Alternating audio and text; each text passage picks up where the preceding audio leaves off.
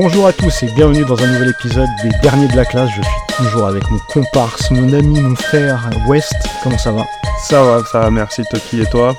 On, on a du pain sur la planche, j'ai envie de dire. Là, on va s'attaquer à quelque chose d'assez costaud. Très gros morceau, ouais.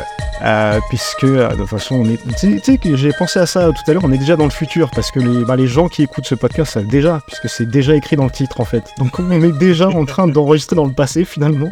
Donc il y a zéro surprise, on va parler des dessins animés Marvel, euh, mais les derniers de la classe du coup, euh, sortis dans les années 90, donc ceux qu'on a connus quand on était gamin. Exactement. Euh, gros morceau effectivement parce que ben extrêmement dans l'ombre on va dire de bah, des deux colosses qui étaient X-Men et Spider-Man. Qui, euh, qui bah, déjà à l'époque euh, avait ravi les fans euh, par la qualité de leur adaptation euh, et, et aussi leur longévité. Euh, oui parce que là les dessins animés qu'on va traiter ils n'ont pas eu ce, ce traitement là quoi. C'est c'est on va dire que c'est- ouais c'est pas du tout le même succès, c'est pas du tout euh, le même nombre d'épisodes.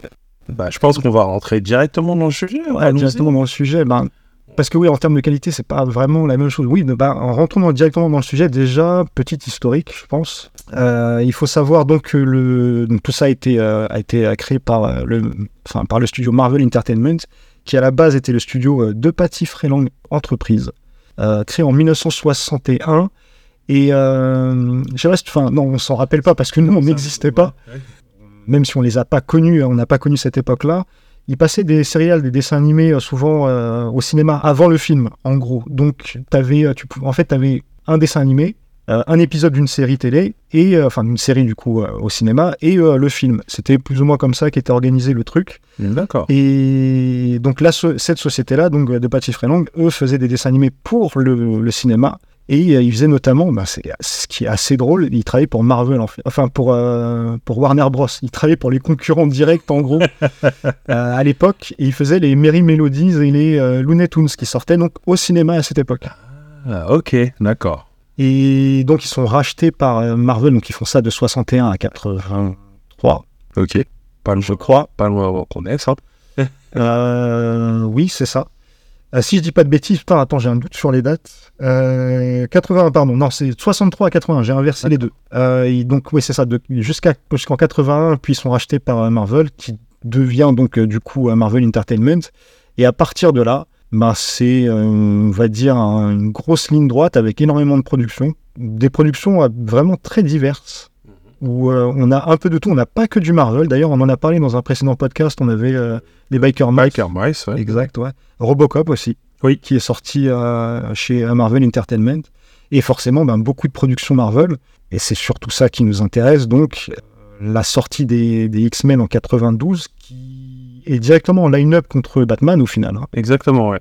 Parce qu'à à, ce- à cette époque-là, on a le gros euh, de, bah, de- du dessin animé qui est euh, Batman, qui est, euh, qui à l'époque bah, apporte quelque chose de nouveau dans, la, dans, dans sa présentation, puisqu'on on commence à rentrer dans les univers un peu dark euh, des animés qui, qui n'étaient pas le cas avant. On est toujours, on est souvent sur du, du light mood, du, du dessin animé un peu sympathique. Et euh, Batman apporte ça. Et la grosse force d'X-Men, c'est vraiment ce côté très très sérieux du, du, euh, dessin animé qui parle de sujets bah, qui sont un peu, même pour l'époque et, et, pour le dessin animé, qui sont, euh, qui sont très très sérieux et lourds. Alors, de toute façon, c'est en gros là de ce dont on va parler, c'est surtout des très bonnes adaptations de la BD. hein. On est on est sur quelque chose d'extrêmement fidèle. Après, les X-Men, c'est pas forcément non plus dark, euh, parce Ah que. Ba- Batman est vraiment tout seul. hein. Oui. Il, il- il est vraiment à part, il est vraiment tout seul. Euh, L'animation, elle est extrêmement colorée pour les X-Men. Maintenant, enfin, ces dessins animés a été, on va dire, à une exception près, ils étaient relativement euh, très, très dans le respect, en gros, de, de la bande dessinée. Forcément, ben, les sujets sont un peu plus sérieux, surtout du côté des X-Men. Le côté très coloré désamorce un peu. On va dire que ça, ré- enfin, ça, ça permettait de garder les enfants devant, euh, devant, le, devant la télé et éviter de montrer trop de violence. On n'est pas là pour parler euh, de, de- des X-Men, bien évidemment, mais euh, je pense notamment à Wolverine qui n'utilisera ses griffes contre strictement personne pendant les cinq saisons que la série, euh, la série comporte. Il sort ses griffes, par contre. Ça, c'est une très bonne nouvelle. Mais pour faire quoi? Si, ils les utilisaient quand même contre les sentinelles. Euh, Oui, entre des robots, ça marche. entre, entre les robots, mais, euh, mais effectivement contre aucun être vivant, car aucun animal n'a été, euh, De ouf. n'a été mis en danger durant la production de ce dessin animé. Ah non, il fallait surtout pas que ce soit trash. Oui. Là, contrairement à Batman, d'ailleurs, avant de, avant de démarrer, Batman, enfin, à cette époque-là, les dessins animés avaient pour ordre, et c'était très sérieux, et il fallait vraiment pas déconner avec ça, de ne pas montrer d'arme à feu. C'est-à-dire que le seul moyen d'avoir une arme dans un dessin animé, c'était que ce soit un rayon laser, par exemple. Qu'elle tire des rayons laser. Euh, ce qu'on aura euh, tout le temps, je pense à des trucs obscurs comme Cadillac et Dinosaur, ou euh, Mask, ou G.I. Joe, etc., ou les Transformers. Et euh, Batman, lui, il tire à balles réelles, quoi, dans, dans le dessin animé. On est... Enfin, c'est vraiment quelque chose qui est très très à part Batman dans le, dans le paysage audiovisuel de cette époque. Maintenant, les X-Men, eux, gardent effectivement, comme tu l'as dit, un ton très sérieux, mais en restant dans le, dans le cadre, on va dire, Ouais. de la législation pour éviter tout, euh, tout problème. euh. Et surtout quand, bah, oui, quand on a des, des mutants qui ont des pouvoirs assez, euh, assez mortels, hein, soit euh, il fallait, oui, il fallait alléger un peu le- la chose et, et trouver des, des alternatives à la manière dont c'est présenté euh. Alors, on commence tout de suite avec euh, bah, le plus beau, le plus flamboyant, Iron Man, qui ne l'était pas à l'époque. hein. Avant de, Robert Downey Jr., avant 2008, c'était pas forcément le personnage le plus cool du monde. Bah, on, commence, on commence avec Iron Man et ce qui est marrant, c'est qu'on commence avec Iron Man de la même manière que euh, bah, le MCU commence avec Iron Man. Totalement. C'est, c'est parallèle. Bah, en fait, pour bien comprendre, c'est que donc les X-Men c'est 1992 et les, enfin deux ans plus tard, donc en, 80 en 94, euh, sont euh, lancés euh, Oui, une trois en fait voilà une vague, trois dessins animés d'affilée de de, de de Marvel Entertainment de l'univers Marvel du coup et euh, bah, nous on préfère démarrer, enfin de toute façon là on parle de l'année 94, on préfère démarrer avec Iron Man. qui est ouais donc qui, euh, qui est diffusé en, en 1994 en France sur Canal+, là, en, en tout premier, et euh, qui a deux saisons pour euh, 26 épisodes. Et ensuite qui est rediffusé en France par TF1 en 1998. Donc je pense que la plupart des gens l'ont connu certainement en 1998 quand elle est rediffusée sur, euh, sur TF1. Alors moi, la série, je l'ai revue. hein. et donc je vais commencer par dire que visuellement, je trouve ça beau Ouais, totalement d'accord. parce que c'était aussi une époque où on s'essayait à des nouvelles choses, et notamment la 3D.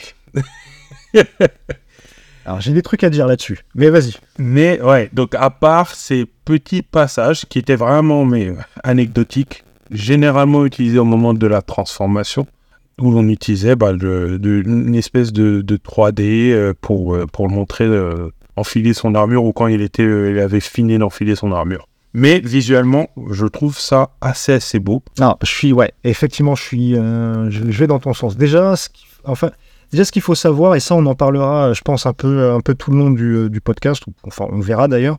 Mais ce qu'il faut savoir, c'est que c'est plusieurs boîtes d'animation qui, en fait, ont travaillé sur les, euh, sur, sur ces séries.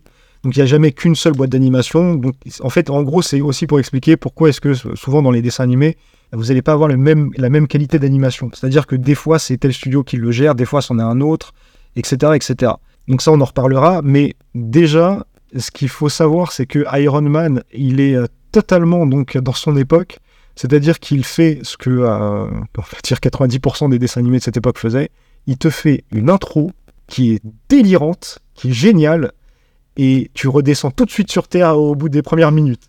Alors moi, j'ai beau apprécier cette époque. Je pense que c'est vraiment enfin, typique de l'époque. euh, moi, ça me dérange pas. J'ai grandi avec ce type d'animation.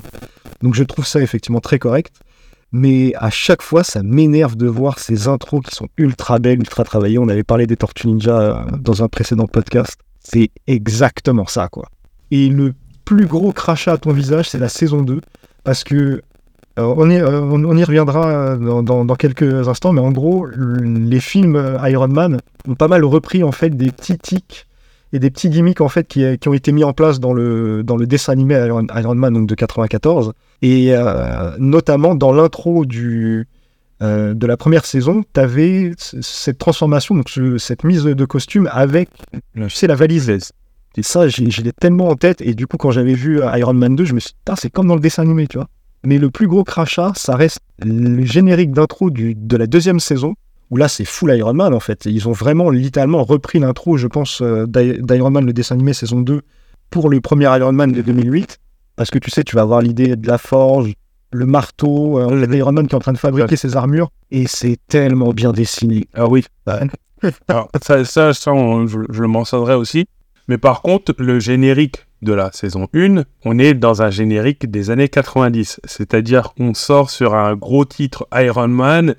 Euh, ensuite, on voit une liste de personnages qui est en plus tirée d'un épisode. Donc, c'est même pas euh, un générique original. Et euh, chaque personnage est nommé, en fait. Donc, euh, il y a euh, les ennemis, les gentils. le générique de la saison 1, pour moi, est vraiment. Il n'est pas raté, puisque pour l'époque, c'était souvent ce qui était fait, mais il n'est pas à la hauteur de la qualité du dessin animé après. C'est. par contre, sur d'autres séries dont on parlera, où je trouve que le générique. Eh ben, en fait, pour moi, c'est du. ça survend le- la série. Mais euh, pour le coup, pour Iron Man, oui, on est vraiment sur ce, euh, truc des années 90 où euh, bah, tu vois chaque personnage apparaître avec leur nom, avec une typo.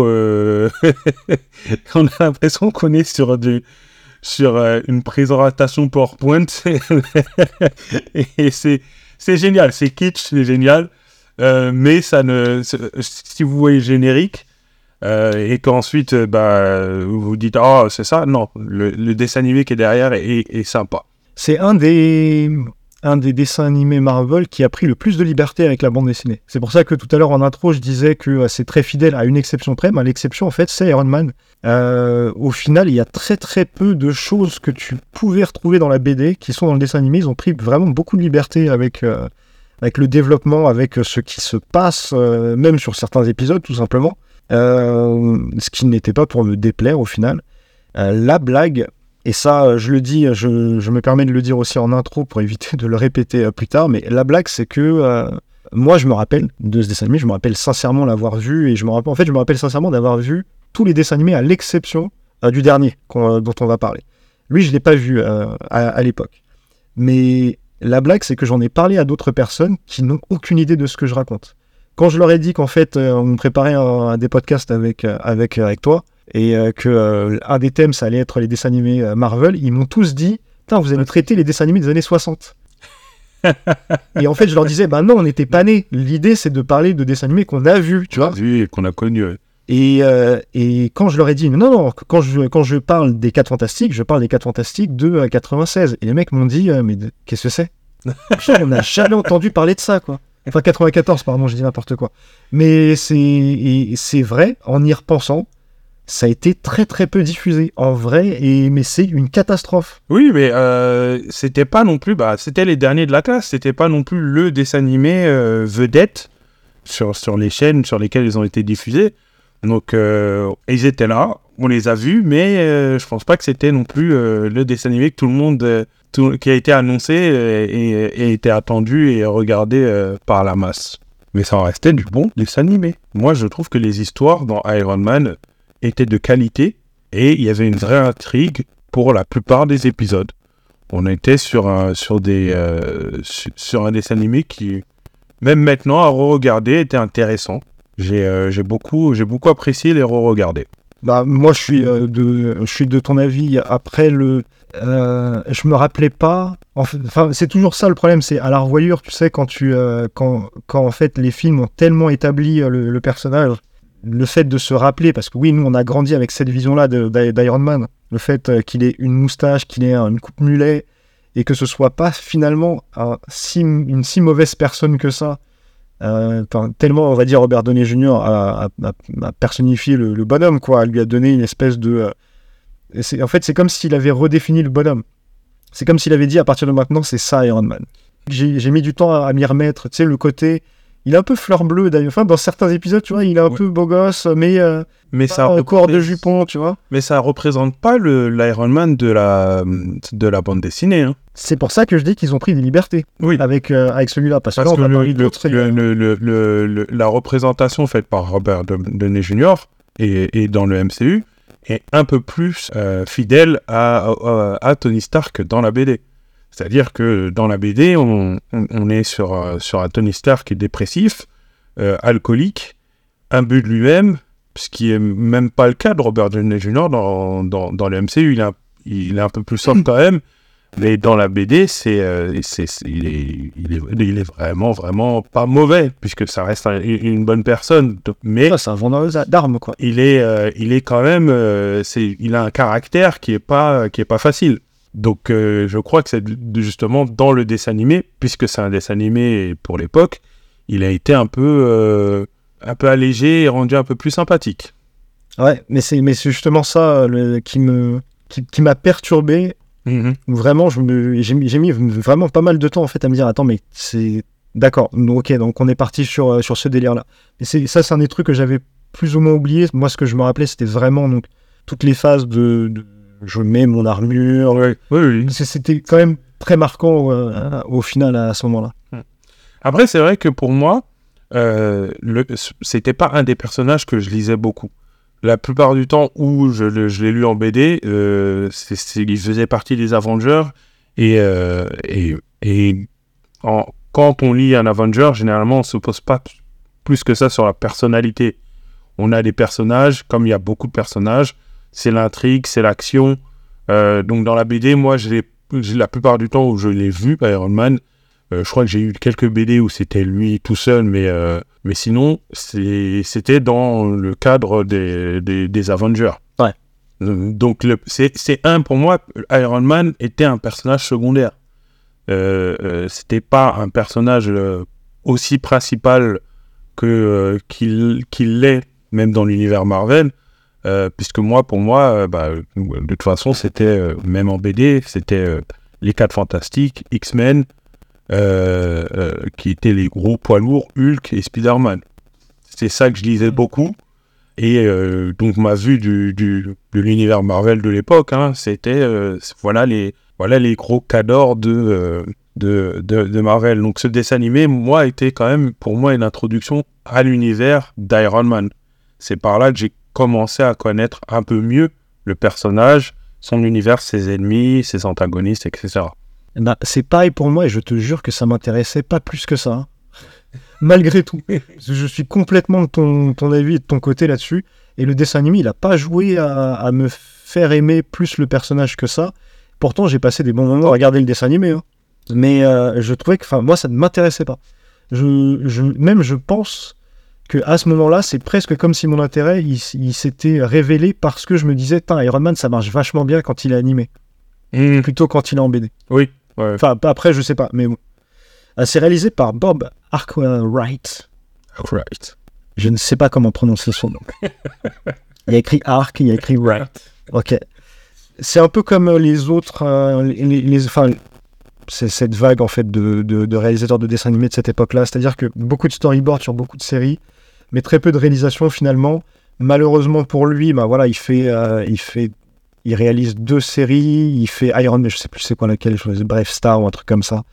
Bref, Star, c'est le shérif avec euh, son cheval? Je sais pas. Mais je crois que je regardais ça, moi, le Star. Mais déjà, déjà je, je crois que c'est lui qui réalise. hein. Je crois que c'est bien la même personne, mais c'est- enfin, déjà, si je dis pas de bêtises, je croise les doigts pour ne pas en dire. Parce qu'on est dans l'approximation ici aussi. Euh, mais voilà, c'est pareil. C'est-à-dire qu'il fait, il fait deux séries. Il fait, quand même, il fait quand même beaucoup plus de séries storyboardées, mais il en réalise que deux. Donc on va dire qu'il livre, il livre sa copie, quoi. Et c'est plutôt correct. Ouais. C'est plutôt relativement correct euh, ce qu'il fait. Et je pense que c'est, en fait, c'est pareil. C'est les, c'est les séries en fait qui ont été euh, surtout euh, co-réalisées. Il y a beaucoup de, euh, c'est des- en fait des producteurs qui devenaient, enfin qui étaient réalisateurs eux-mêmes et qui deviennent producteurs, qui ramènent d'autres euh, réalisateurs sur les séries, etc., etc. Enfin, c'est, euh, pour moi c'est une espèce de merdier d'une certaine manière parce que c'est des trucs qui sont coproduits, co-réalisés, euh, co, euh, co-créés euh, souvent, mais tu te retrouves avec des gens qui en fait, tu sens, quand tu commences à t'intéresser à, la bio de, certains, de certains gars, tu te rends bien compte que là, sur un des co-créateurs, t'en as un qui tenait vraiment la baraque, comparé à celui qui, surtout au vu de ses autres productions, tu te dis, lui, il est venu livrer sa copie, en fait. Mhm. Ce qui est un peu dommage parce que tout ça euh, te donne un côté très factice, je trouve. Là où euh, bah, on parlait de Batman, là où Batman c'est tenu par des, des gens, et Ouais. t'as une constance. Est-ce que justement, c'est pas. euh, c'est une question que je pose. Est-ce que justement, c'est pas. euh, à ce moment-là, Marvel, on, on- on sait déjà qu'ils sont un peu financièrement dans une passade, est-ce que c'est pas un moyen de se dire, bon, on y va, on produit des choses pour essayer de, de sauver le bateau d'une manière ou d'une autre? Bah, si- je pense pas, parce que tu sais, c'était pareil pour les autres dessins animés. qu'enfin, on en a, je sais plus lesquels on a traités, mais c'était pareil en fait. C'était des mecs qui co-réalisaient et euh, c'est pas forcément du Marvel. Donc je, je pense pas que ça rentre en ligne de compte de euh, euh, est-ce qu'on essaye, est-ce qu'on est en concurrence. Est-ce que je crois que c'était juste une méthode de production. Ce qui fait que euh, bah, tout ça n'est pas très habité malgré tout. Voilà. Enfin, je pense que c'est important de le dire. Ouais. C'est pas non plus le truc qui va vous transporter. Justement, selon moi, justement parce que c'est loin d'être habité. Ah c'est, oui, c'est, moi, je trouve que c'est une bonne introduction si, si on connaît pas le personnage et qu'on veut rentrer doucement dans l'univers d'Iron Man. C'est une bonne introduction, telle que le serait de toute façon euh, le premier film euh, euh, à l'écran pour un public qui, n'a pas, n'a pas connaissance. C'est une, une bonne introduction au personnage, je trouve. Surtout que c'est plutôt bien fait, c'est-à-dire qu'on fait pas de, de story directement. On introduit des personnages, on prend le temps de les, les expliquer. Chacun passe par un épisode euh, story, euh, original, euh, origin story. Et donc, du coup, un personnage qu'on a vu là, donc on, on- on sait sa motivation, on la comprend en suivant la, la- la- la série et les saisons. Donc, c'est euh, c'est- une bonne introduction, je trouve, à, Iron Man, si vous avez jamais lu les BD. Le prochain, Le prochain. 4 fantastiques. Fantastique. euh. Moi, j'ai envie de dire, avant, avant qu'on qu'on rentre un peu dans les détails, c'est juste donner un petit peu euh, bah, qu'est-ce que c'est les 4 Fantastiques? C'est l'une des premières séries de Marvel en BD. Oui. euh, qui a été créée par bah, euh, le grand Stan Lee. euh. Et euh, le- la, la grosse particularité de, cette, de, de la série fan- Les 4 Fantastiques, c'est que c'est une famille Mhm. Le cœur de leur histoire et le cœur de leur, euh, de, de leur aventure, c'est toujours la famille. Donc on est sur du Fast and Furious. Avant l'heure. Je l'ai pas vu arriver celle-là, mais t'es un malade. Ah, on avait dit qu'on n'était pas méchant avec les séries. hein. Non, mais pourtant, c'est une, c'est, c'est une des séries que, que, que j'appréciais beaucoup à l'époque. Mais c'est toi qui m'as fait découvrir ça. Pas le dessin animé, mais euh, la bande la dessinée. bande dessinée. ouais. Non, non, attends. La- la- la- donc la série, c'est, euh, c'est produit en 1994, en- enfin diffusé en 1994 aux, aux- aux USA, et en France en 1999, euh, d'abord sur Télétoon, et ensuite en- sur TF1 en 2003. On est sur 26 épisodes et une saison. Donc ça, c'est un, un run assez court. Alors, ce qu'il faut savoir, c'est que le, studio en question, alors j'ai plus le nom, pardon, j'ai plus du tout le, nom en tête du studio, mais on va dire que les dessins animés dont on traite là ont relativement, on va dire, le même design, la même qualité d'animation, même si, comme je l'ai expliqué, par rapport à certaines saisons ou certains épisodes, carrément dans, au sein de la même saison, c'était d'autres studios qui, euh, qui bossaient. Je pense au studio Passy, par exemple. Euh, J'y reviendrai euh, tout à l'heure. Mais t'avais quoi T'avais Rainbow à production, t'avais plein, enfin, t'avais plein de, de- de studios différents. Et c'est pour ça que souvent, entre, différents euh, dessins animés, sur certains épisodes, en fait, on n'était pas dépaysé parce que on avait l'impression d'avoir déjà vu ce- cette animation-là, mais en fait, on l'avait vu dans un autre dessin animé. Et donc, tu as des vraies différences en fait d'animation et de design au sein de- de- euh, d'une même série, mais qui est pas forcément dépaysante par rapport à ce que tu as l'habitude de voir. Mais là, ce qui est assez marrant, c'est que les productions Marvel, elles se tiennent quasiment toutes en termes de design, et les 4 Fantastiques, Ouais. on ne sait pas d'où ça sort, et en fait, eux, ils ont plus ou moins gardé l'esprit Anna-Barbera. Bah en fait, c'est parce que c'est, c'est, c'est Anna Barbera qui, qui produit. Donc la compagnie qui produit s'appelle Wong Film.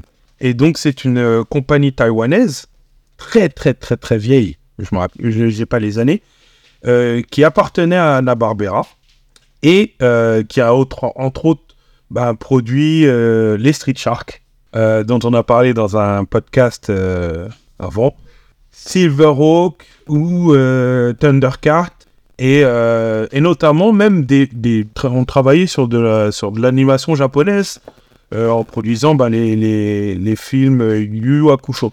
Mais c'est une maison de production qui est vraiment énorme puisqu'elle a des commissions et, et travaillé pour, bah, pour les studios Disney, pour Dick, Oui, on a parlé et, euh, et d'autres euh, d'autres en fait ils ont ils ont vraiment un CV euh, énorme et continuent en fait même à produire hein. c'est une compagnie qui existe encore avec les différentes branches dans différents pays et sur différents projets, notamment avec de l'animation 3D, etc., etc. Mais c'est vrai que et ils ont pas, enfin, c'est pas les seuls hein, sur la production des 4 Fantastiques. Euh, Il y a, euh, comme tu dis, il y a plusieurs autres studios, mais je crois qu'ils ont, là, ils ont une grosse partie des, des épisodes euh, et des saisons. Mais c'est vrai que l'animation, eh ben, c'est, c'est pas, c'est, pas au niveau des autres en fait.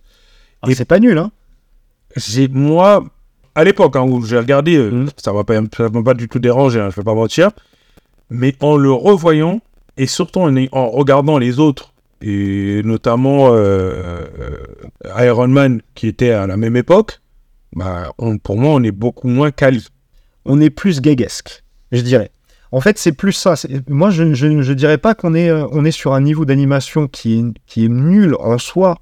C'est juste que le ton, il y a vraiment une rupture quoi, en, termes de ton. C'est- C'est-à-dire qu'on c'est, on est plus dans le gag, même si c'est. Oui, En fait, c'est pas drôle. Il n'y a pas de, volonté de faire rire avec, avec l'animation. Mais on est, on est plus dans le. Tu vois, cette espèce de, de dessin animé un peu flottant, tu vois, où les, justement, c'est un dessin animé, donc les mecs font des, des- gestes absurdes, des, des trucs comme ça. Et de mémoire, donc oui, tu as, tu as raison, en fait, le, le- studio principal, donc euh, c'est celui dont tu parles, mais tout à l'heure, je parlais de Passy. Et de mémoire, l'autre studio, en fait, qui bosse sur les 4 Fantastiques, c'est Passy qui, lui, se chargeait des Animaniacs. Hmm. En fait, pareil, quoi. Les mecs se chargeaient d'un truc qui, pour Warner, quoi. Et euh, des X-Men, si je dis pas de bêtises. Certains épisodes des X-Men ont été faits par euh, Passy aussi. Et ça correspond parce que oui, c'est vrai qu'il y avait certains épisodes des X-Men ou pas, ou surtout, je, alors peut-être que là je vais dire une bêtise, je me suis pas renseigné sur les épisodes, mais je me rappelle de certains épisodes de où Wolverine est plus ou moins au cœur du truc, et sur sa façon de, de se battre et sa façon de bouger, bah c'est vrai qu'en revoyant les 4 Fantastiques, je me disais, putain, ça me fait penser à, à ces épisodes-là. Quand euh, Wolverine en fait faisait des trucs où tu disais, d'accord, là c'est vraiment un dessin animé, quoi. C'est vrai que au niveau de, de, de, de- des cas fantastiques, ce qui m'a euh, un peu déçu euh, en le revoyant, c'est vraiment ce côté, bah, comme tu dis, comique burlesque, dans la manière dont les épisodes se passaient, où tu as des, des actions qui sont complètement euh, ridicules, où euh, la chose attrape un ennemi et puis juste le balance au-dessus d'un bâtiment Ouais. et tu dis c'est comme ça enfin c'est voilà c'est assez assez euh, je trouve c'est assez ridicule mais moi je l'ai pris en le revoyant encore une fois à l'époque où je l'ai regardé ça m'est passé complètement dessus hein. J'ai, j'aimais bien j'aimais bien ce dessin animé parce que j'aimais bien les 4 fantastiques mais là en le revoyant je me suis dit bah en fait c'est parce que ce dessin animé est, lié non pas aux 4 fantastiques de l'époque puisque la, la, la, la, BD n'est pas du tout à ce niveau là mais on va dire les 4 fantastiques des années 70 quand ils ont été créés. En fait, on est sur le même type d'histoire et, euh, d'intrigue en fait que les tout débuts. Et ils ont gardé à l'identique, je pense, le, le, le, le mood en fait qui existait dans les années 70, donc où, euh, où les personnages, euh, bah, pour, pour euh, battre quelqu'un, euh, font une esquive et ils se rentrent dans un mur, quoi, et euh, ah, il est, il est, euh, il est assommé, quoi. Ouais.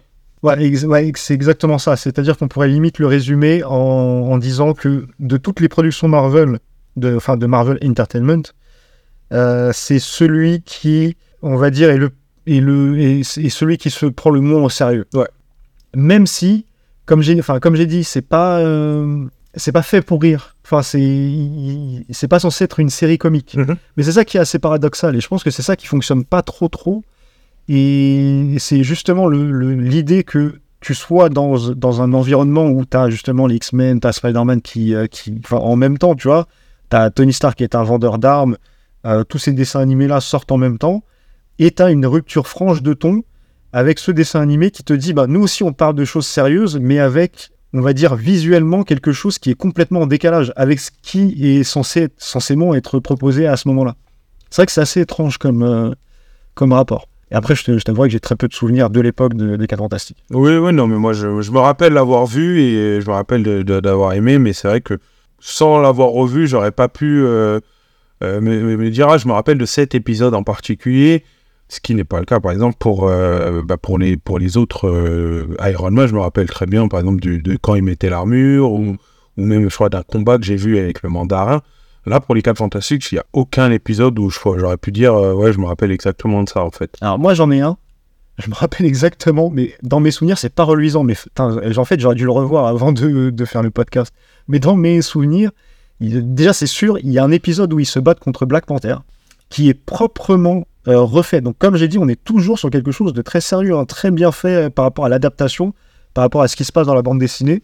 Et le Black Panther en question, il est euh, bah, très fidèle. Donc, c'est pas le Black Panther du tout du MCU. hein. Ah non. C'est euh, le, Black Panther de la bande dessinée. avec sa petite cape. Ah, ah, totalement.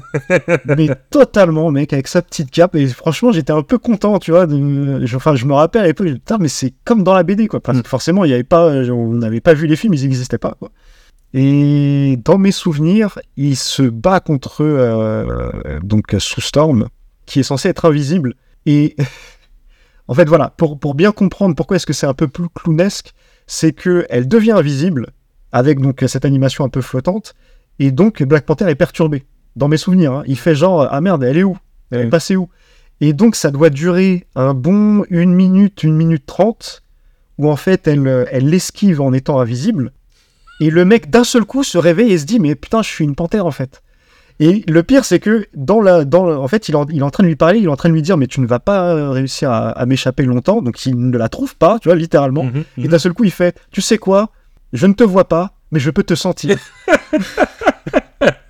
D'un coup, il s'est rappelé qu'il avait ça. Il s'est rappelé ah, que c'était un chat. il a... Attends, je vais t'attraper. Ah, ah, ah, mais c'est vrai. Là, c'est- c'était un peu même. Non, mais oui, non, mais après, euh, j'ai regardé quelques épisodes, mais t'as des choses, euh, des choses super aberrantes. euh, après, peut-être qui étaient dans la BD, hein, euh, pour le coup, mais la torche humaine quand, dans un combat contre Namor qui, bah, qui s'allume sous l'eau. Ah merde, ils ont fait ça dans le Ah, ça, je me rappelle pas. Bien sûr, oui. Et donc, non, mais après, voilà, c'est plein de, plein de petits épisodes comme ça. Après, c'est là où, encore une fois, c'est pour ça, c'est un des trucs qui m'a fait dire qu'on était encore sur, euh, sur. Vraiment, ils sont restés sur l'original. C'est que euh, la femme invisible, Ouais.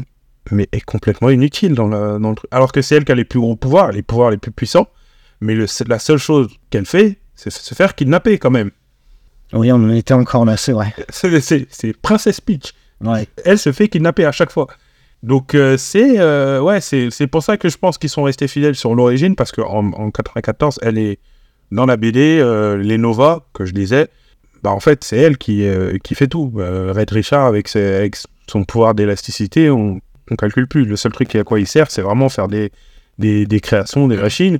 Et, et ceux qui sont là, c'est c'est la torche et, et la femme invisible avec ses pouvoirs télékinésiques. Bah, justement, enfin, là, je pense que c'est euh, c'est aussi tout le paradoxe, c'est que comme je pense qu'ils ont continué d'animer ça comme si on était dans les années 60. euh, là, tu parles des Nova, mais en fait, les Nova que nous on lisait, c'était des Nova des années 70 en fait, des, euh, années 70-80. Et potentiellement, c'est ça leur point de repère, parce que nous, dans les années 90, la, la, la, Jen Storm, la Jen Richard, ou la Sue Richard d'ailleurs, je sais pas comment, enfin parce que comme ça a été mal traduit, on sait jamais comment on l'appelait, elle, c'est là où elle faisait beaucoup plus de trucs. Sinon, Oui, à l'origine, oui. à bien l'origine, oui, bien sûr. À l'origine, c'était euh, Namor qui tombe amoureux d'elle, donc il la kidnappe. Euh, ouais. Fatalis qui tombe amoureux d'elle, qui la kidnappe. euh, En fait, c'est fait un dessin animé totalement anachronique finalement. Enfin, le fait qu'il soit sorti si tard et surtout qu'on l'ait vu si tard, Oui. euh, ça fait vraiment quelque chose de complètement ouais, anachronique. parce que moi, à ce moment-là, je lis les Nova. euh, les Nova, non, c'est. Elle, c'est, elle est hyper puissante. Oui, pardon. C'est vrai, pardon, j'étais en train de te contredire, mais euh, il y a eu deux générations de Nova. Parce que moi, je te parlais des, Nova, tu sais, les, les petits formats, Ah, Et, euh, oui. qui, qui étaient du coup beaucoup plus anciens. Ah, bien, oui, oui, oui, oui, oui. Non, non, moi, je parle des Nova. euh, les Nova où il y avait quatre. euh, ouais, c'était quatre, quatre Mais c'est histoires différentes. Oui, mais c'était pareil en fait dans les petits formats, mais là, tu parles des grands formats. Ouais, des grands formats. C'est ça, ouais. C'est réalisé par Ernesto Lopez. Et c'est pareil, tu vois, on est encore dans le même rapport. Le mec a fait que euh, deux séries dans sa vie. Il est réel de deux séries. Sinon, il s'est chargé de l'animation. Bah d'ailleurs, enfin, tout est lié puisque euh, il a aussi fait euh, Bref Star. L'animation, il, enfin, il a pas créé le dessin animé, mais il s'est chargé de l'animation de Bref Star dont je parlais tout à l'heure. Euh, ça, c'est un peu la classe Metal Hurlant. Moi, j'aime bien. J'aime bien quand, j'aime bien quand tu, quand tu me dis que tu as bossé pour Metal Hurlant.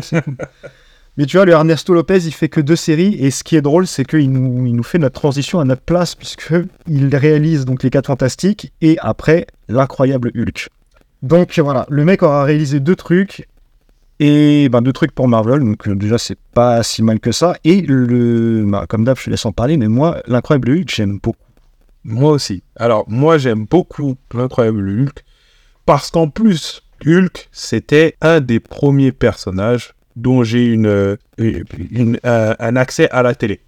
Avec le- l'ancien Hulk, La série de- la série. euh, Euh, Bill Bixby, avec Bill Bixby euh, dans le rôle de David Banner, attention, et pas Bruce Banner, et Lou Ferrigno dans le, dans le rôle de, de Hulk, effectivement. Et, et, et, euh, Hulk a toujours été un des personnages que j'ai adoré, puisque moi, j'ai j'ai eu une, B- j'ai eu une BD, justement, la création des Avengers. Et, et la création des Avengers se fait dans la BD par Par Hulk, totalement, oui, c'est vrai. Il n'y a pas Captain America à ce moment-là. Non, non, non. Et, euh, et donc, moi, c'est un personnage que j'ai toujours adoré. Et le dessin animé, donc, qui a été euh, diffusé en 1996 aux États-Unis, 1998 en France, sur TF1.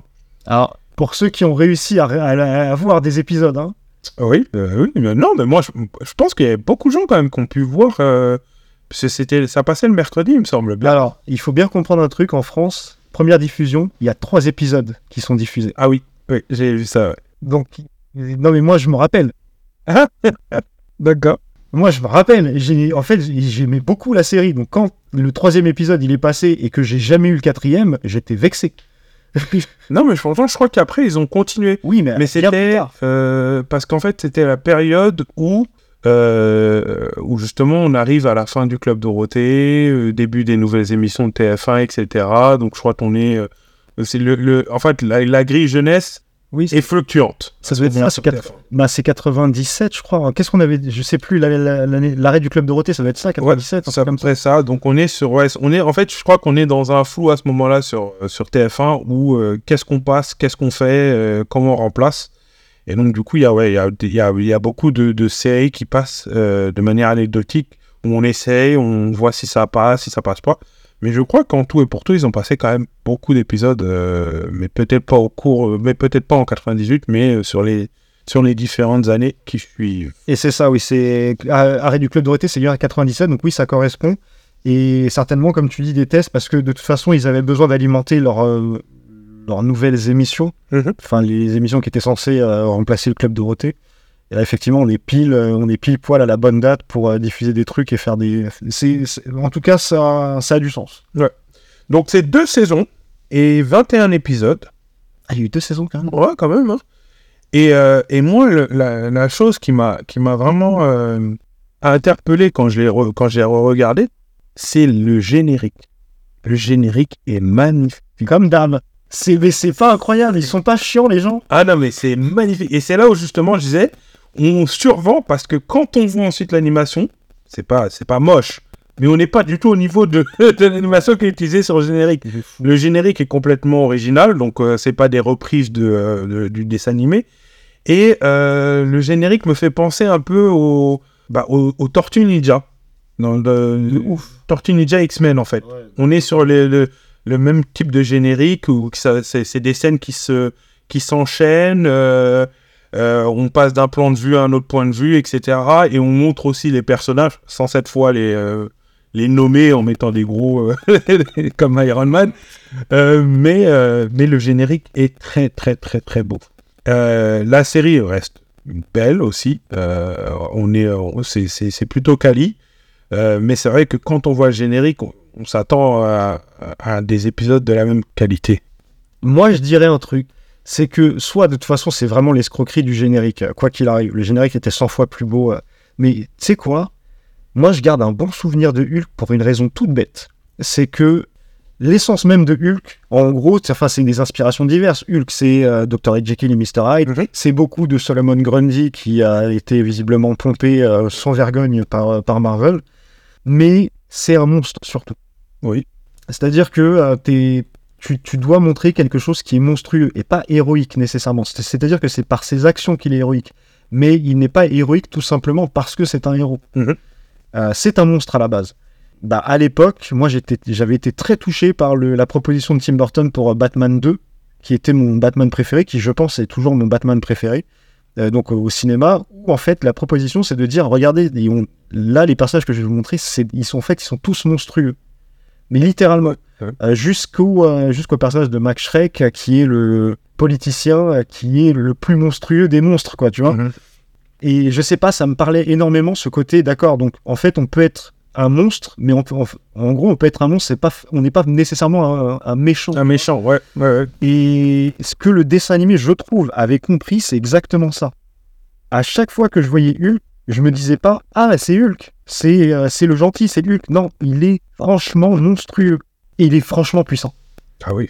Parce que ils l'ont pas nerfé, quoi. C'est pas, euh, c'est pas je me fais renverser par des voitures et je tombe par terre. Non, non, c'est le mec qui fait. Ah, là aussi, pour le coup, je pense que ça a beaucoup inspiré le film d'Ang Lee, qui est sorti. Putain, il est sorti quoi 2002 Je sais plus.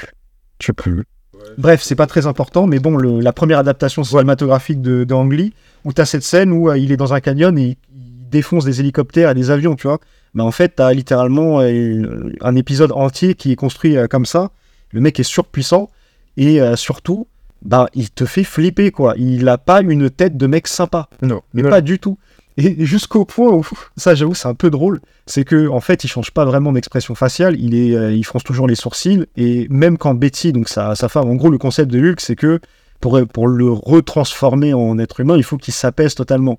Donc généralement, c'est un personnage avec qui il entretient euh, une, enfin, de- de- une relation euh, intime, entre, entre guillemets, euh, qui va réussir à le, à le faire redescendre, etc. Et là, en l'occurrence, c'était sa, sa compagne, Betty. Et t'as... Alors, je sais, je me rappelle plus c'était tous les épisodes qui se finissaient comme ça, mais je me rappelle d'une fin d'épisode où euh, il va pour se barrer. C'est comme dans la série avec, euh, Mhm. avec euh, Lou Ferrigno et Bill Bixby. Sauf que là, il est toujours en Hulk. Et en fait, il saute et il s'enfuit, il s'envole, en gros. euh, et, il- et, en- et elle lui dit au revoir et elle essaie de l'apaiser. Il a toujours les sourcils froncés. Elle lui fait un bisou. Ça m'avait mal à l'aise.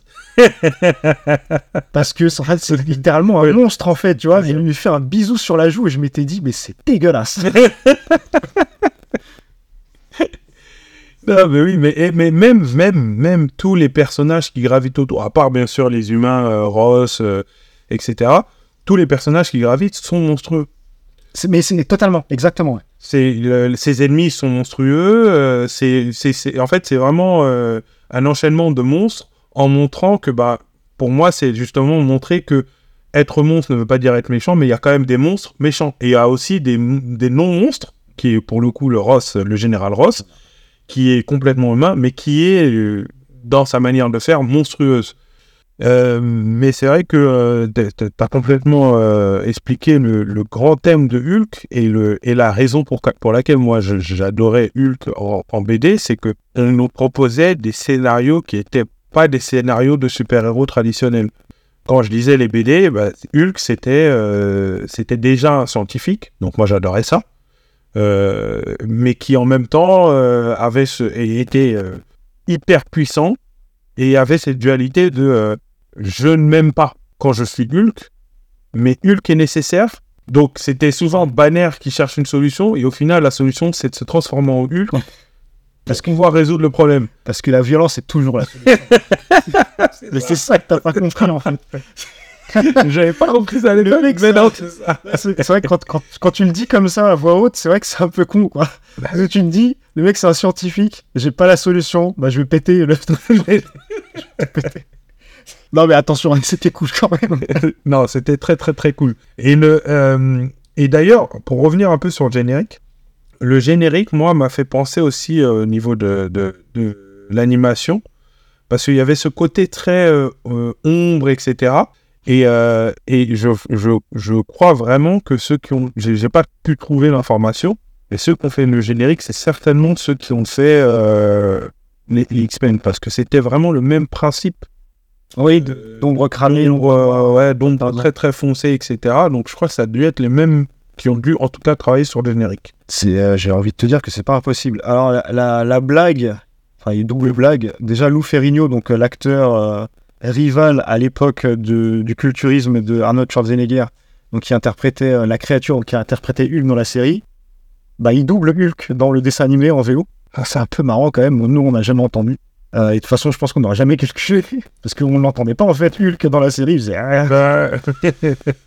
Là, bah, pour- euh, justement, c'est pour ça que, attends, euh, faudrait, faudrait peut-être vérifier l'info, mais pour moi, donc le film d'Angly sort en 2002, et ça pourrait correspondre parce que il n'y a pas de raison de sortir un DVD de la série en 2003 Pourtant, ils l'ont fait. Et la blague, c'est que même en sortant le, le- le DVD de la série, ils ont sorti un DVD, c'est-à-dire quatre épisodes. Donc non seulement le- la série n'a pas vraiment été diffusée en France, mais le pire, c'est que quand il y a un regard d'intérêt et qu'ils se disent on va, on va le faire, en fait, ils sortent quatre épisodes. Et je crois qu'il faut attendre genre un truc genre 5 ans pour qu'ils se disent venez on en met plein en fait des épisodes de Hulk parce que peut-être qu'il y a des gens qui vont l'acheter. Enfin, c'est très étrange parce que c'est une série qui est mal aimée, j'ai l'impression, en tout cas en, termes de par rapport aux diffuseurs, je parle. Visiblement, euh, enfin comme j'ai dit, enfin c'est trop trop vénère quoi. Tu sors trois épisodes, tu laisses mourir la série, tu reviens euh, quasiment euh, dix ans plus tard, tu vois, pour sortir quatre épisodes en DVD, comme si en fait, je sais pas, il y avait un truc de dérangeant. Et c'est un peu un crève-cœur dans le sens où la série est pas fantastique. Enfin, le podcast s'appelle Les Derniers de la classe non plus. Faut pas déconner. Comme j'ai dit, on n'est pas sur les niveaux X-Men et Spider-Man. Mais ce que je veux dire, c'est que si jamais on devait virer les, enfin, les dessins animés qui avaient au moins ce niveau-là de narration et au moins ce niveau-là graphique, on aurait eu beaucoup moins de dessins animés. Tu vois ce que je veux dire? Donc je vois pas en fait pourquoi est-ce que Hulk a mangé à ce point-là comparativement à ce que euh, on a parlé des Creepy Crawlers? Ouais, ouais, effectivement. Mais après, je pense que c'est aussi dû au personnage. C'est un personnage qui est, euh, qui est dans la culture, mais qui n'est pas populaire. Peut-être peut que tu as raison, il l'est plus maintenant avec les le MCU. Il est peut-être maintenant plus avec le MCU, mais pas, je pense pas qu'à l'époque, il était populaire. En tout cas, chez les Américains, oui, puisque tu as toujours eu Hulk, il a toujours eu sa série, etc. etc. Des mais- vidéos aussi. Euh, ouais, mais, mais euh, pour nous, en tout cas en France, à part le film, euh, le personnage a jamais été super populaire, il me semble. hein. Quand tu demandais à quelqu'un un personnage, il te disait Spider-Man, il te disait même, même plus Captain America ou les Vengeurs que, que Hulk. Hulk, c'est un personnage qui, euh, dans la même veine que pour moi euh, Batman, c'est un personnage qui parle beaucoup de, de tout l'aspect mental, euh, avec le, le dédoublement de personnalité, et, et- et qui est très profond dans son écriture. Alors, je sais pas si je suis d'accord avec toi dans le sens où la série télé, elle est relativement légendaire. hein. Oui. C'est, c'est-à-dire que, en fait, il faut, il faut euh, pas oublier un truc, c'est que la série télé, elle a quand même été diffusée régulièrement. Moi, je me rappelle petit, euh, alors, euh, pour l'anecdote, et ça, ça reste entre nous, bien évidemment, hein, personne ne nous entend. Mais je me, je la regardais sous la table. Parce que j'étais terrifié, en fait, par, euh, par Hulk, je sais pas pourquoi. Euh, comme si elle allait me protéger. C'est quand même beaucoup d'épisodes, et c'est notamment pas mal de téléfilms avec, enfin, tu vois, Crossover. avec les crossovers, tu vois, il y a, il y a Thor. le- il y a eu Thor qui était. bah, après, ça, vaut- ça valait ce que ça valait, quoi. Faut pas non plus, on va pas, on va pas surélever le truc, mais ça a le mérite d'exister. Euh, Il y a eu le procès de l'incroyable Hulk. Il y a eu euh, donc Matt Murdock, euh, euh, comment s'appelle, Daredevil, Mhm. qui est ben, la première fois qu'on le voit, quoi, en gros. hein. Et je pense d'ailleurs que le costume dans la série, alors c'était pas la série Netflix à l'époque. Qui a fait la série d'ailleurs?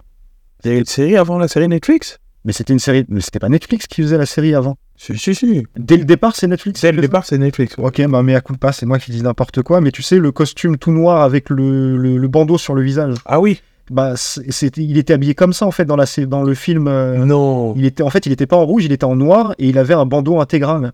Oh là là, le Donc, clin d'œil que je... Ouais, Bah, je pense que c'est un clin d'œil parce que techniquement, c'est, c'est- il est comme ça le, le Hulk dans le, enfin le Euh. Daredevil dans le dans le Hulk. Et euh, il y a euh, il y a eu quoi? Bah en fait, non, il y a eu déjà un premier téléfilm tout seul où euh, juste il pète des trucs. Et dans ma tête, tu vois, quand tu as une base avec un personnage comme ça qui est, euh, bah, qui est surpuissant, qui euh, visiblement a du succès outre-Atlantique, et tu importes des dessins animés euh, américains ici, et au vu du succès en fait de la série euh, télé, j'ai un peu de mal en fait à me dire que euh, les mecs étaient frileux à l'idée de juste passer des épisodes, quoi, qui c'était plutôt cool. Ouais.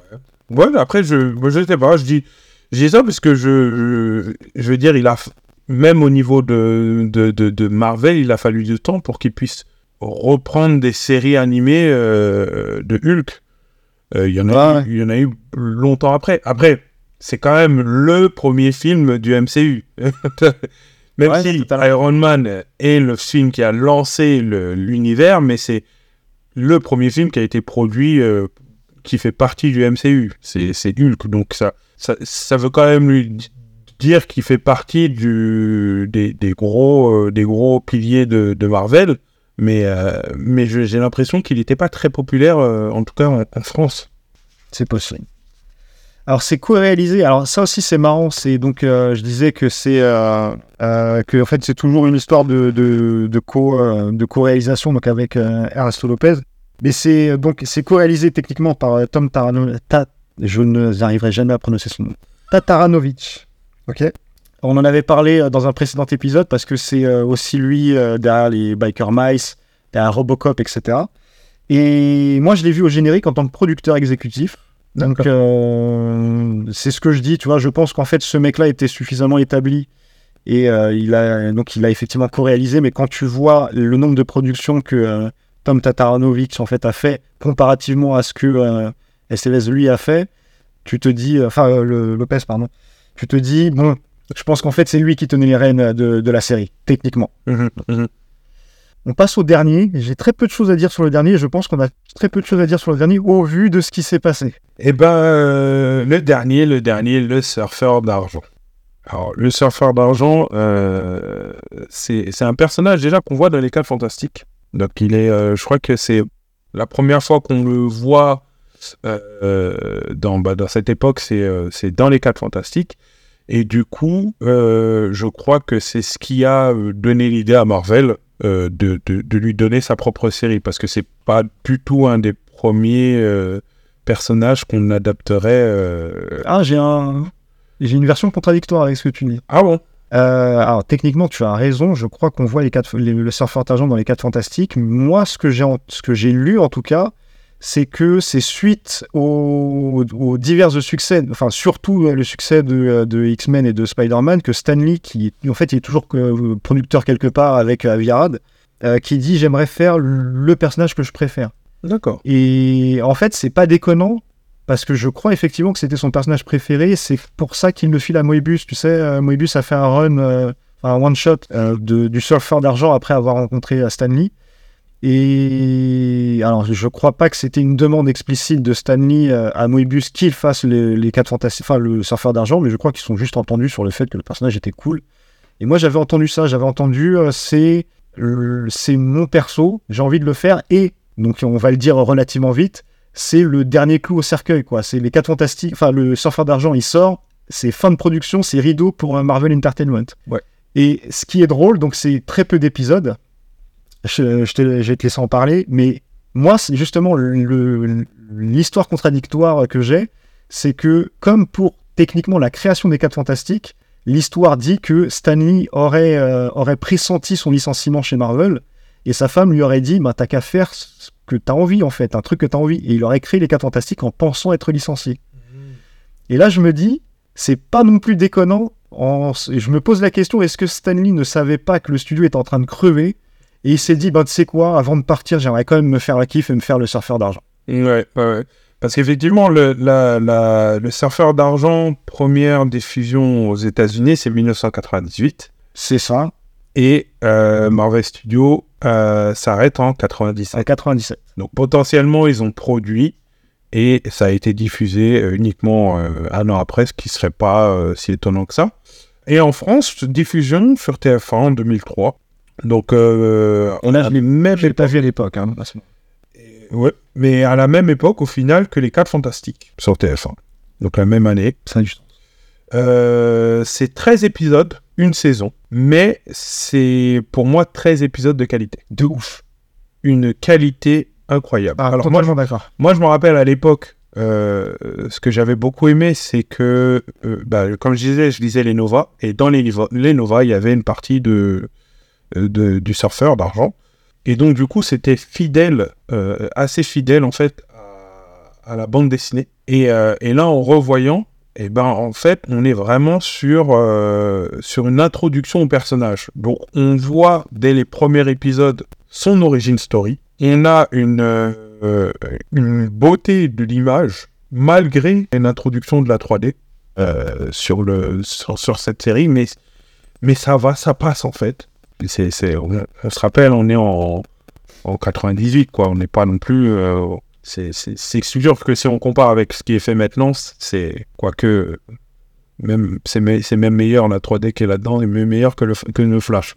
Mais oh, euh, c'est euh, franchement c'était beau, c'est fidèle. Euh, la représentation de, euh, de Galactus, elle est géniale. On voit vraiment que c'est un être supérieur, qu'il a aucun, euh, il n'est pas là pour, euh, pour, pour, pour dire méchant, pas, pas méchant, etc.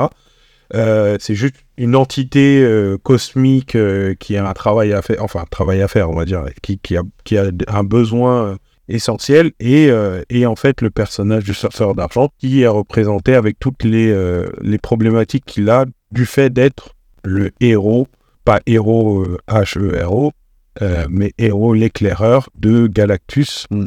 Et euh, donc euh, ne pas vouloir euh, bah, euh, faire ce boulot-là, mais en même temps, il- s'il ne le fait pas, ce serait pire. Alors, moi, ce que je dirais par rapport à la 3D, enfin, déjà, je vais, re- je vais, je vais rebondir sur ce que tu dis par rapport au générique. Pour moi, enfin, tu vois, quand je disais les quatre euh, dessins animés dont on va traiter, ils sont très fidèles à une exception près euh, à la bande dessinée. Donc, je parlais de, de- d'Iron Man. Bah là, je dirais que euh, tous les dessins animés t'escroquaient avec un générique beaucoup, euh, beau- beaucoup plus élevé en termes de qualité que la série, à une exception près, c'est le Surfeur. C'est vrai. Parce que littéralement, le générique, c'est le dessin animé. Ensuite, la 3D, bah moi j'ai été ultra surpris. Parce que c'est une utilisation qui est. euh, bah, elle se voit, hein, elle est très visible, mais elle est. Enfin, pour moi, elle est ultra intelligente. C'est-à-dire que elle n'est pas dans le, euh, dans le regarder, c'est de la 3D. Tu vois, par exemple, justement, quand tu parles de l'utilisation de Galactus, Galactus est en 3D. Oui. Galactus, il est quasiment en cel shading. Oui, oui, c'est ça en plus, c'est du, ouais, c'est du shell shading qui est utilisé, on dirait. et il bouge pas des masses.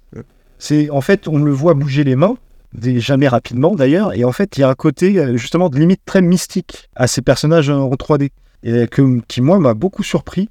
Et effectivement, c'est des, euh, en fait, c'est que ça, c'est que des épisodes où je me suis dit, mais c'est intéressant, c'est, c'est pas bête, c'est, profond euh, parfois. Et puis surtout, la blague, c'est que ça se termine sur un cliffhanger euh, où euh, le surfeur d'argent affronte Thanos. Oui, puis c'est vrai que c'est un peu l'antagoniste de. Bah, c'est exactement l'antagoniste de la série, ouais. Et donc, on n'aura jamais la conclusion de ce combat. Il y a, il y a vraiment, en fait, en termes de design et en termes de, enfin, de, de ce que- de ce qu'on te donne à voir, euh, mais je crois, enfin, une vraie recherche, en fait, artistique. Ce qui est, euh, bah, ce qui est pour moi, enfin, tout ce que je demandais à, à- au surfeur d'argent, en gros. Ouais, c'est vrai, c'est un personnage qui est, euh, qui est pas très connu, euh, je pense, euh, par, par euh, les néophytes, mais, euh, mais c'est un personnage qui est super, super intéressant. Après, je- j'en ai lu un petit peu quand j'étais jeune, après, j'ai plus, euh, j'ai plus suivi, mais c'est vraiment. C'est un personnage qui euh, est pourtant est quasiment essentiel à toute la mytho euh, cosmique de, euh, de Marvel. C'est-à-dire que toutes les grandes sagas cosmiques qu'on a eues à l'époque, euh, bah, le, le Gant de l'Infini, les croisades cosmiques. ben, en fait, ce personnage est toujours omniprésent et joue, une rôle, joue un rôle dedans, pardon, limite essentiel. Bah, dans le, dans le gant de l'infini, c'est lui qui va voir euh, Doctor Strange euh, pour, euh, pour lui annoncer, en fait, la venue de, Thanos, alors que dans le film, ils ont pris Hulk, parce qu'ils n'ont jamais introduit le surfeur d'argent, mais effectivement, voilà, il a, il a, il a ce rôle-là. Mais au-delà même, moi, c'est ça que je trouve intéressant avec le personnage, c'est que au-delà même, en fait, de son importance dans les grands crossovers et dans les grandes sagas cosmiques de, Marvel, c'est que à la base, ce personnage-là, c'est l'oiseau de malheur. C'est celui qui vient t'annoncer la mauvaise nouvelle. Il vient même pas t'agresser, hein. il vient juste te dire t'es niqué. Ouais, c'est ça. Puisque Galactus, il arrive et euh, bah, il a décidé qu'il allait manger ta planète. Et tu peux rien faire. Tu ne peux pas le vaincre. Et c'est euh, vraiment au contact, on va dire, des humains et de, euh, de, la population, et notamment des 4 fantastiques, euh, qui va remettre en cause. Je sais pas trop comment le formuler, parce que en gros, il. C'est pas qu'il croit en Galactus. Quand je dis qu'il remet en cause, c'est pas comme si il- il- Galactus était une espèce de dictateur, tu vois, il croyait en lui.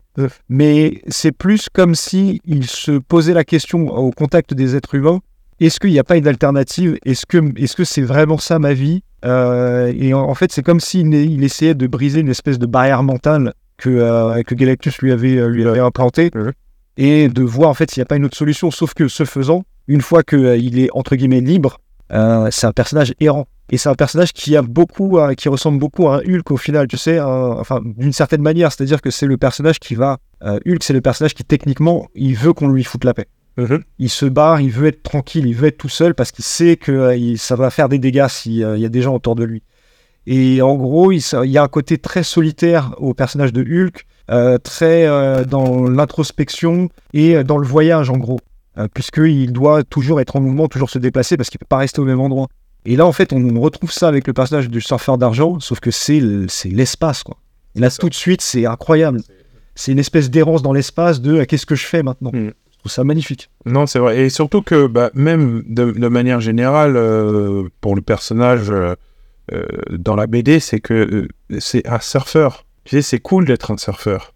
Tu lui, tu connais l'anecdote du surf? Non, pas du tout, non. Apparemment, euh, Jack Kirby lui a bien surf parce que ça lui faisait chier de dessiner d'un vaisseau spatial. case par case, tu sais. Il a fait, vas-y, un surf, c'est fait.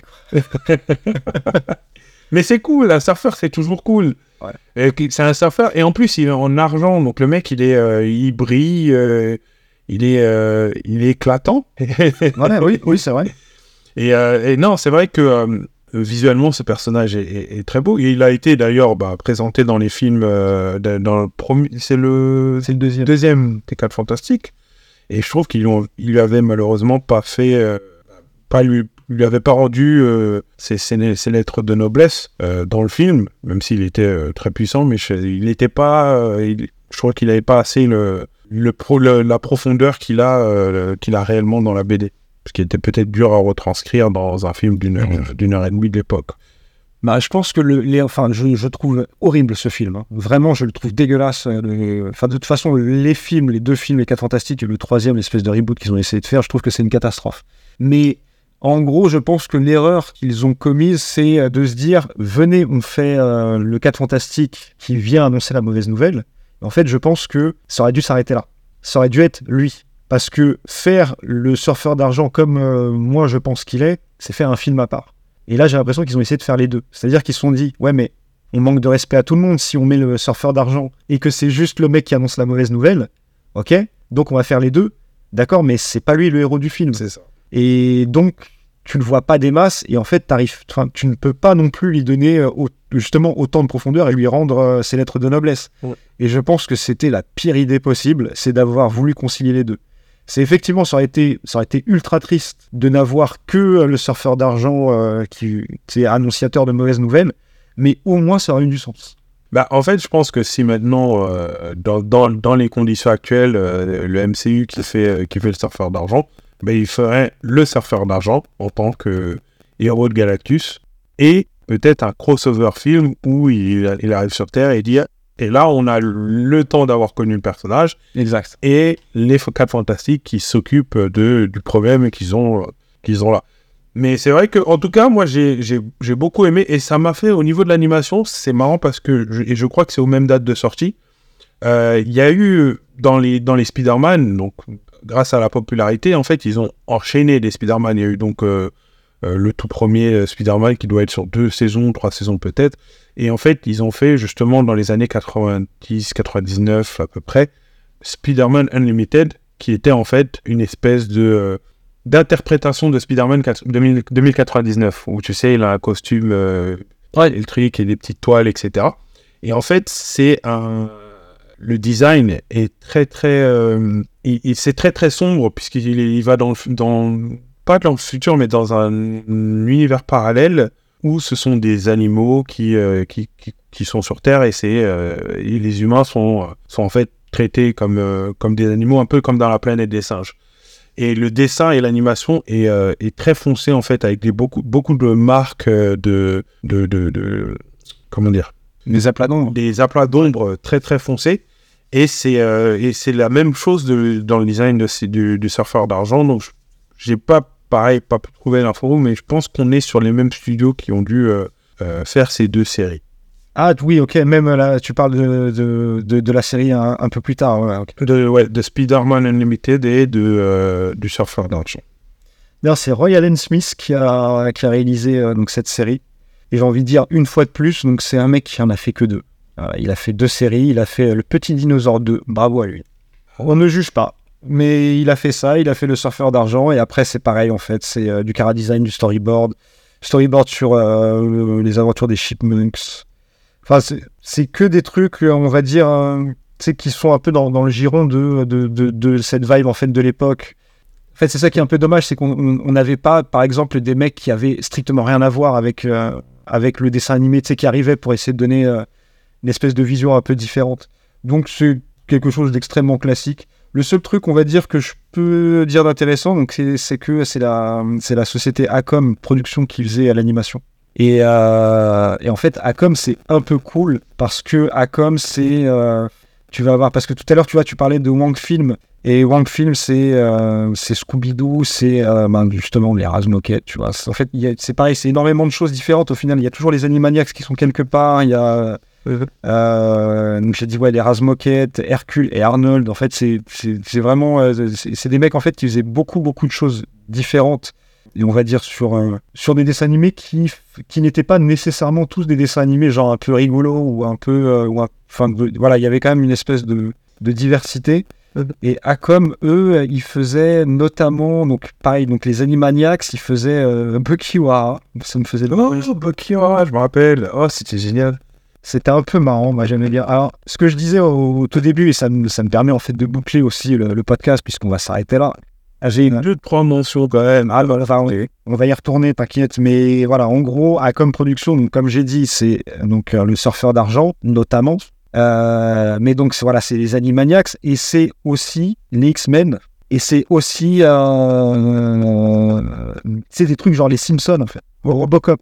Et tu vois, on parlait de euh, Tataranovic, qui, euh, qui était le réal de, de, de Robocop, et au final, euh, les, les X-Men. Et donc, tu as vraiment ce, ce côté, ok, d'accord, on arrive à voir ce que vous avez fait, quel type d'épisode vous avez fait pour euh, toutes les séries dont, dont on parle. Ouais.